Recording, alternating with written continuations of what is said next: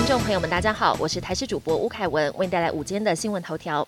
花莲县十四号公布四十六例本土确诊个案，布利花莲医院一口气新增十六例，是新的一波院内群聚，甚至有很多例都还未取得暗号。院方也紧急贴出公告，停止门诊、急诊业务。考量到花莲是整体生活圈，又累积不少学生确诊，县长徐祯卫也紧急宣布，十五号全县高中职以下预防性停课一天，校园进行扩大清消。原定十六号举办的全中运也延后办理。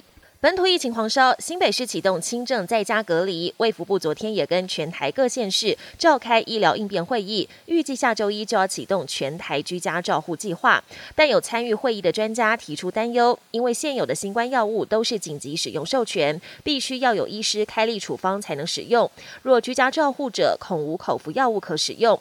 卫福部次长石崇良表示，详细的时间尚未定案，将以指挥中心正式公布为主。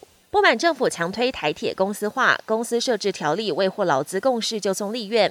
台铁企业工会发起五一劳动节不加班行动。十四号连数最后统计出炉，台铁一点六万名员工中，高达一点二万人，八成员工不加班，其中司机员超达九成五，约一千三百人响应集体休假，预料大约九成班次可能开不出来。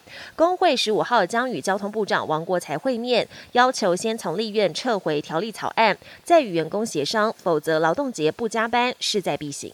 国际焦点：俄罗斯入侵乌克兰，让芬兰和瑞典唇亡齿寒，纷纷考虑加入北约。对此，俄国提出严正警告。俄罗斯联邦安全会议副主席梅德韦杰夫表示，如果瑞典、芬兰加入北约，将迫使俄罗斯加强陆海空边防，不排除在波罗的海部署核武。不过，芬兰并未因此退缩。外长哈维斯托表示，芬兰拥有强大的常规军队以及超过二十八万名预备役军人，已经为各种威胁做好了准备。